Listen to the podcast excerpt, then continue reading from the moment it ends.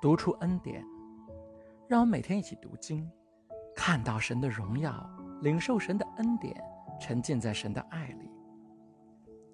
在前面几讲里，我们讲到了创世纪二章的第十八节，我们讲到，神把我们放到这个世界上是有目的的，他希望我们有人际关系，但是他不希望我们从人那里得到只有他才能给的东西。他希望我们有人际关系，但是他不希望我们盲目的建立人际关系。他希望我们有的放矢，希望我们聚焦在那些对我们有益的、属于我们的人际关系上。这就需要我们先弄明白自己，再进入人际关系。亲爱的弟兄姐妹，弄明白自己，就是要明白神给我们的安排。神给了我们一个生活的地方，给了我们人生的意义。给了我们供应，给了我们高贵的身份，给了我们行为的边界。当我们弄明白这些，我们就不会被对我们没有意义的人、没有意义的事情干扰。我们的人生经历越丰富，我们就越知道我们不会永远在这个世界上。时间如白驹过隙，回首看去，大学生涯似乎就在昨天。面对时间，我们每个人都应该有紧迫感，因为神给我们的使命有一个期限，因为我们在这个世界上的时间不是无限的。当耶稣快要上十字架的时候，他对门徒们说：“趁着白天，我们必须做差我来者的工作；黑夜一到，就没有人能工作了。”圣经说，耶稣被接上升的日子将到，他就定义。向耶路撒冷去。他不再去井边等撒玛利亚妇人，不再去荒野给五千人分饼和鱼，不再去墓地旁边赶鬼。他有做这些事情的季节，但是现在，他的时间到了，他要定义去完成他的使命。亲爱的弟兄姐妹，我们的时间也会到来。如果你想在这世界上活出最完满的生命，你也必须定义。定义到神让你去的地方，定义去实现神给你的人生意义，定义去活出神给你的身份，定义去完成神给你的使命。不要被那些对你无益的人干扰，你没有时间去管别人怎么看你，你不能让每一句批评、每一个负面的评价干扰你的情绪，你不用去追求每一个人的认可，那些都是干扰。不是每一个人都会喜欢你，不是每一个人都会接受你。不要去想办法让一个下定决心要误解你的人理解你。有些人就是不想站在你这边，但没有关系，你不需要他们来完成你的使命。仇敌就是希望你花时间、花精力去争取那些下定决心要反对你的人。你必须定义向神，定义去神要带你去的地方。那些站在你这边的人，神早就让他们站在你这边了。神早就为你准备好了合适的人，那些人会为你欢呼，那些人会鼓舞你向前，那些人不管环境好坏都会支持你。当神为你预备一个人的时候，就像神为亚当预备夏娃一样。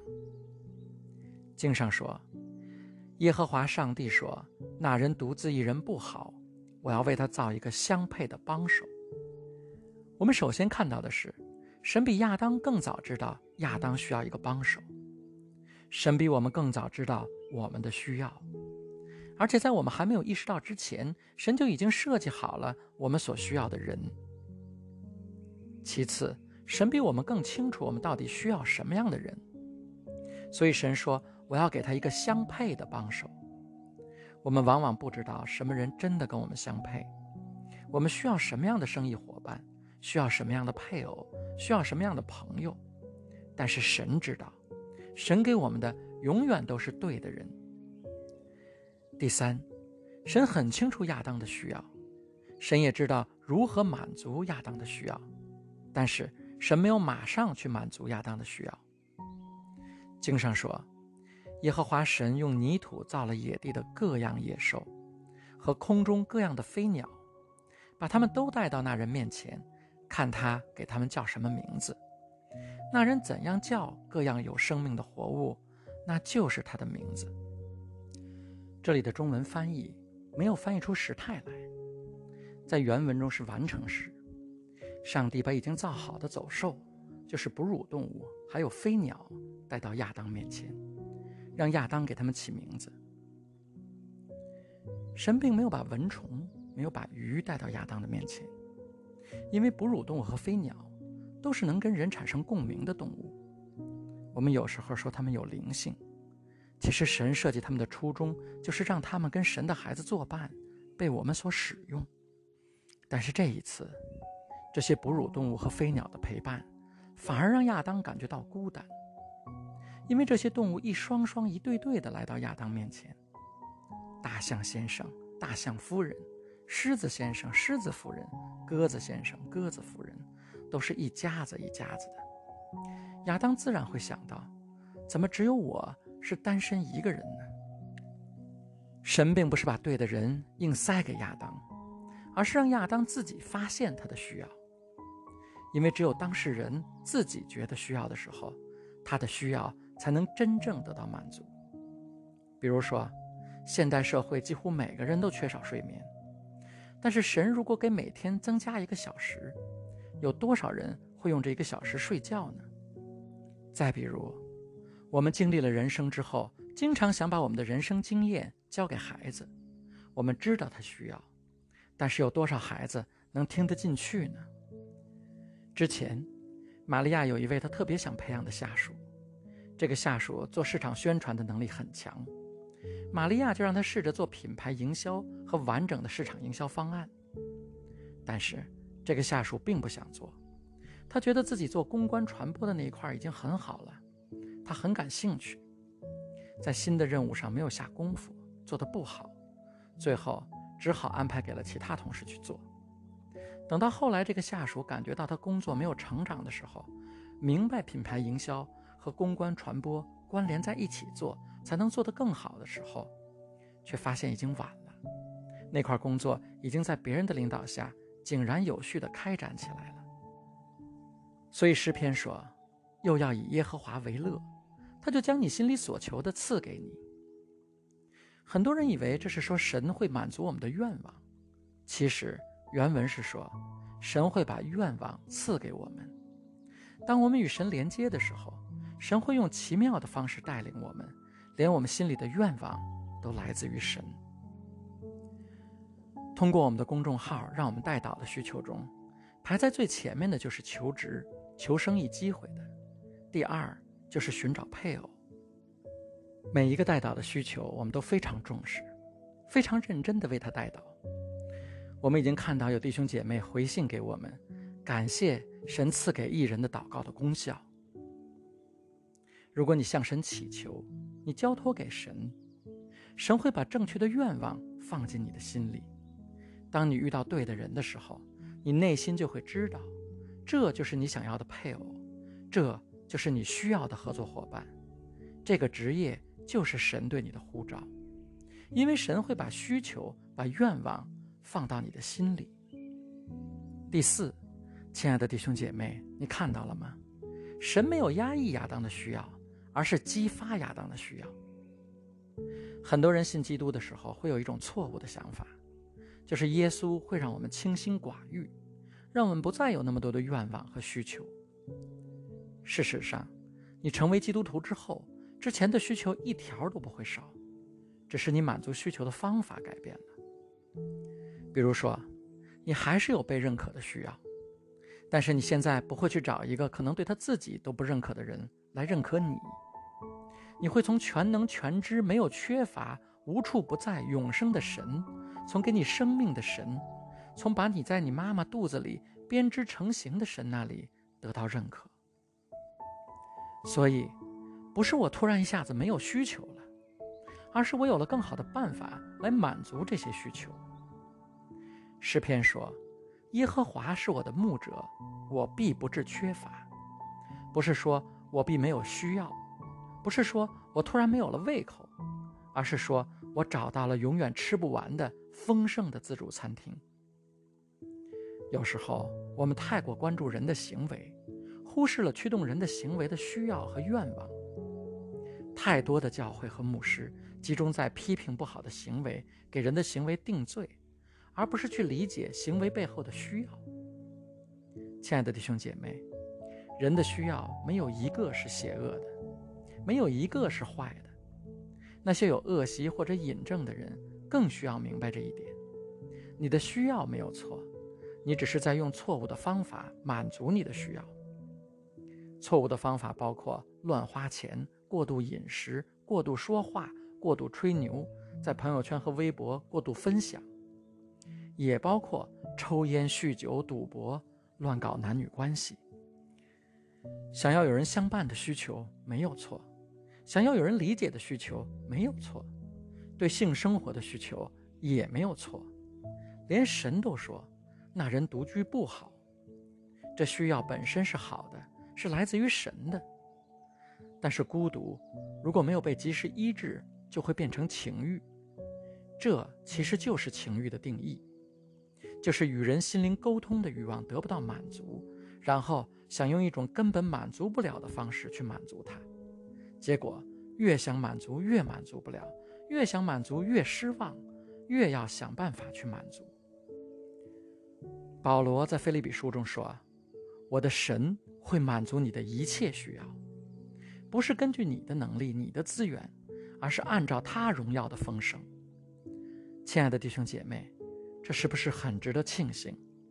唯一能满足我们需要的，恰好也是完全知道我们需要的。让我们一起赞美神，因为我的神将按照他荣耀的丰盛，在基督耶稣里满足你们一切的需要。让我们赞美他，知道我们需要什么，赞美他就是我们所需要的。赞美他就是我们的供应。耶和华是我的光，我的拯救，我还怕谁呢？耶和华是我的力量，我的诗歌，我还有什么可担心的呢？邪恶的敌人要在我面前摔倒，他为我在敌人面前摆设宴席。他并不拿走我的需要，他成为了我的需要，他满足我的需要。有些牧师似乎希望神把教会里所有的人的需要都夺走，但是如果他夺走了你的需要，他就没办法满足你的需要，让你意识到他就是你所需要的。他不但给你供应，他就是你的供应。第五，神在亚当的安息中满足亚当的需要。经上说，在创造亚当之前，耶和华神使那人沉睡。他熟睡的时候，耶和华神取了他的一根肋骨，又使肉在原处复合。我们不能安息，一个很重要的原因是觉得自己有很多应得的东西。我把这叫做应得指数。我发现自己的应得指数越高，我的喜乐就越少。如果我们在生活中看到特别苦恼的人，经常也是因为他的应得指数特别高。他觉得他没有得到他应得的加薪、应得的尊重、应得的荣誉、应得的权利、应得的遗产、应得的提升、应得的关怀。亲爱的弟兄姐妹，你们知道吗？很多人把《菲利比书》叫做喜乐之书，但是《菲利比书》是保罗在监狱里写的。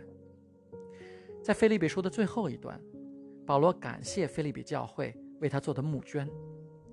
他说：“我很感谢你们，但不是因为我需要你们的捐款。我无论在什么样的境况都可以知足，这是我已经学会了的。我知道如何处卑贱，也知道怎样处丰富，或饱足，或饥饿，或有余，或缺乏，随是随在，我都得了秘诀。我靠着那加给我力量的，凡事都能做。”保罗这样写。是因为保罗已经把自己完全从应得指数中解放出来了，所以他处在完全安息的状态中。他知道自己所有的需要都可以被神满足，以至于他觉得自己什么都不需要。他不是说说而已，他是说真的。他不像有些牧师站在讲台上大声说：“我讲道可不是为了人的认同。”你们阿闷吗？